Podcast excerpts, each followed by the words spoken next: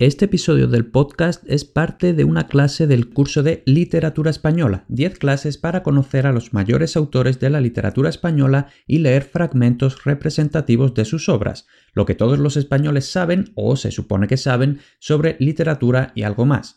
El curso de literatura es el complemento perfecto al curso de Historia de España. Juntos nos ayudarán a comprender la cultura y la mentalidad españolas para entender mejor la vida cotidiana de los nativos. Dirígete a españolplus.com barra literatura para disfrutar del curso completo con la primera clase totalmente gratis. Espero que te guste.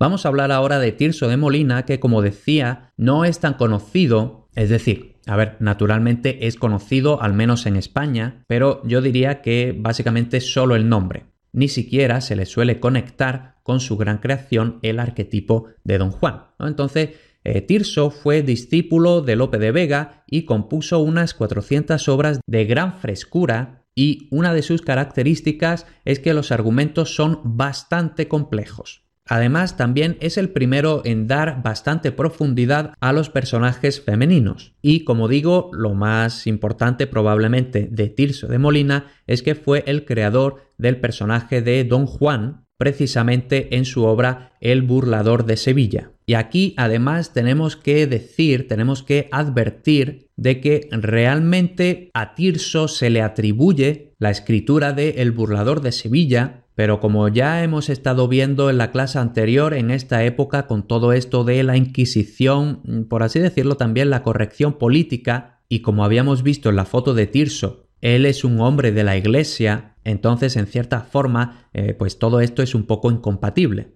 Entonces, pues la autoría no es 100% segura, pero tradicionalmente sí que se le atribuye a Tirso la escritura de El burlador de Sevilla, que de hecho tiene ya un precedente unos años antes, que es tan largo me lo fiáis. Ahora en un momentito hablaremos del porqué de esta frase, de este título, tan largo me lo fiáis. Y la cuestión es que aquí otra vez tampoco se sabe si fue Tirso el autor de tan largo me lo fiáis. En principio se cree que sí, que tan largo me lo fiáis fue como una primera versión cuya versión final fue ya el burlador de Sevilla. En cualquier caso, el protagonista de El burlador de Sevilla es el noble don Juan que seduce a cuantas mujeres puede mediante engaños, es decir, burlas en, una, en un significado más antiguo que no es exactamente el que se usa hoy en día, ¿no? Entonces, por eso, mediante burlas, mediante engaños, seduce a mujeres y de ahí el título El burlador, la persona que burla. Y claro, el problema es que estas mujeres son mujeres que no deberían ser seducidas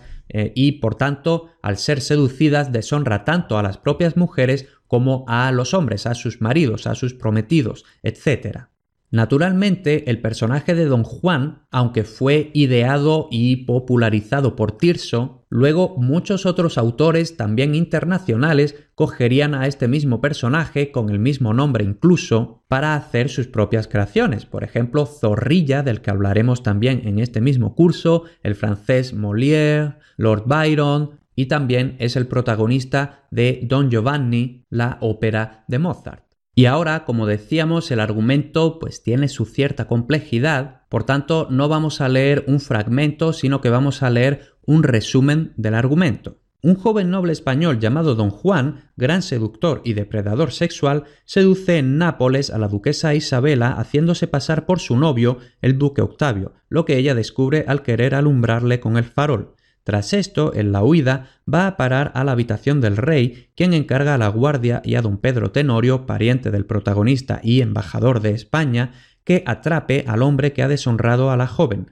Al entrar don Pedro en la habitación y descubrir que el burlador es su sobrino, decide escucharle y ayudarle a escapar, para alegar más tarde que no pudo alcanzarlo debido a su agilidad al saltar desde la habitación a los jardines. Tras esto, don Juan viaja a España y naufraga en la costa de Tarragona. Catalinón, su criado, consigue llevarlo hasta la orilla donde les aguarda la pescadora Tisbea, que ha oído su grito de socorro. Tisbea manda a Catalinón a buscar a los pescadores a un lugar no muy lejano y en el tiempo que están ellos solos don Juan la seduce y esa misma noche la goza, es decir, se acuestan juntos, en su cabaña, de la que más tarde huirá con las dos yeguas que Tisbea había criado. Entonces vemos aquí que mm, es bastante cabrón, ¿no? Y además muy traidor y muy desagradecido. Cuando don Juan y Catalinón regresan a Sevilla, el escándalo de Nápoles llega a oídos del rey Alfonso XI, quien busca solucionarlo comprometiéndolo con Isabela. El padre de don Juan trabaja para el rey mientras don Juan se encuentra con su conocido el marqués de la Mota, el cual le habla sobre su amada doña Ana de Ulloa, tras hablar de burlas, ranas y mujeres en todos los aspectos. Y como el marqués de la Mota dice que Ana es la más bella sevillana llegada desde Lisboa, don Juan tiene la imperiosa necesidad de gozarla, y afortunadamente para él recibe la carta destinada al marqués, al que luego informará de la cita, pero con un retraso de una hora para así él gozar a Ana. Por la noticia de la carta de Ana de Ulloa, Mota le ofrece una burla a don Juan, para lo cual éste ha de llevar la capa del marqués, que se la presta sin saber que la burla no iba a ser la estipulada, sino la deshonra de Ana al estilo de la de Isabela. Don Juan consigue engañar a la dama, pero es descubierto por el padre de ésta, don Gonzalo de Ulloa, con quien se enfrenta en un combate en el que don Gonzalo muere. Entonces don Juan huye en dirección a Dos Hermanas. Dos Hermanas es un pueblo de Sevilla. Mientras se encuentra lejos de Sevilla, lleva a cabo otra burla, interponiéndose en el matrimonio de dos plebeyos, Arminta y Patricio, a los que engaña hábilmente. En la noche de bodas, don Juan llega a parecer interesado en un casamiento con Arminta, quien lo cree y se deja poseer. Don Juan vuelve a Sevilla, donde se topa, se encuentra con la tumba de don Gonzalo y se burla del difunto invitándole a cenar. Sin embargo, la estatua de este llega a la cita, el convidado de piedra, esto es porque realmente el título completo de la obra es El burlador de Sevilla y el convidado de piedra. Entonces, esto es precisamente lo que vemos en la imagen. El convidado de piedra, que es don Gonzalo de Ulloa, el padre de Ana de Ulloa, al que don Juan había matado. Entonces, sin embargo, la estatua de este llega a la cita cuando realmente nadie esperaba que un muerto fuera a hacer cosa semejante.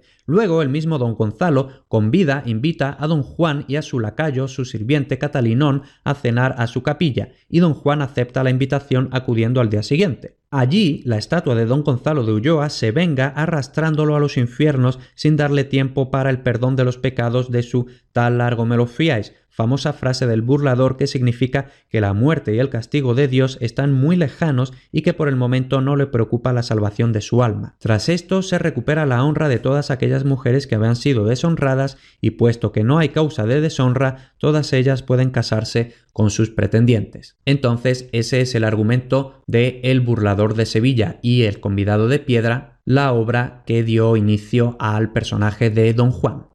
Con esto terminamos con Tirso y con el teatro, aunque realmente lo vamos a retomar al final de la clase con Calderón de la Barca. Pero de momento vamos a pasar a Quevedo y Góngora, dos de los máximos exponentes del conceptismo y del culteranismo, conceptos que... Muchas gracias por escuchar este podcast. Si quieres seguir perfeccionando y aprendiendo español de verdad, no olvides suscribirte al contenido premium en españolplus.com barra apuntarme, que te dará acceso a todos los cursos de español intermedio y avanzado, las clases semanales en directo con la actualidad del mundo hispano y mucho más. Apúntate en españolplus.com barra apuntarme. Nos vemos dentro.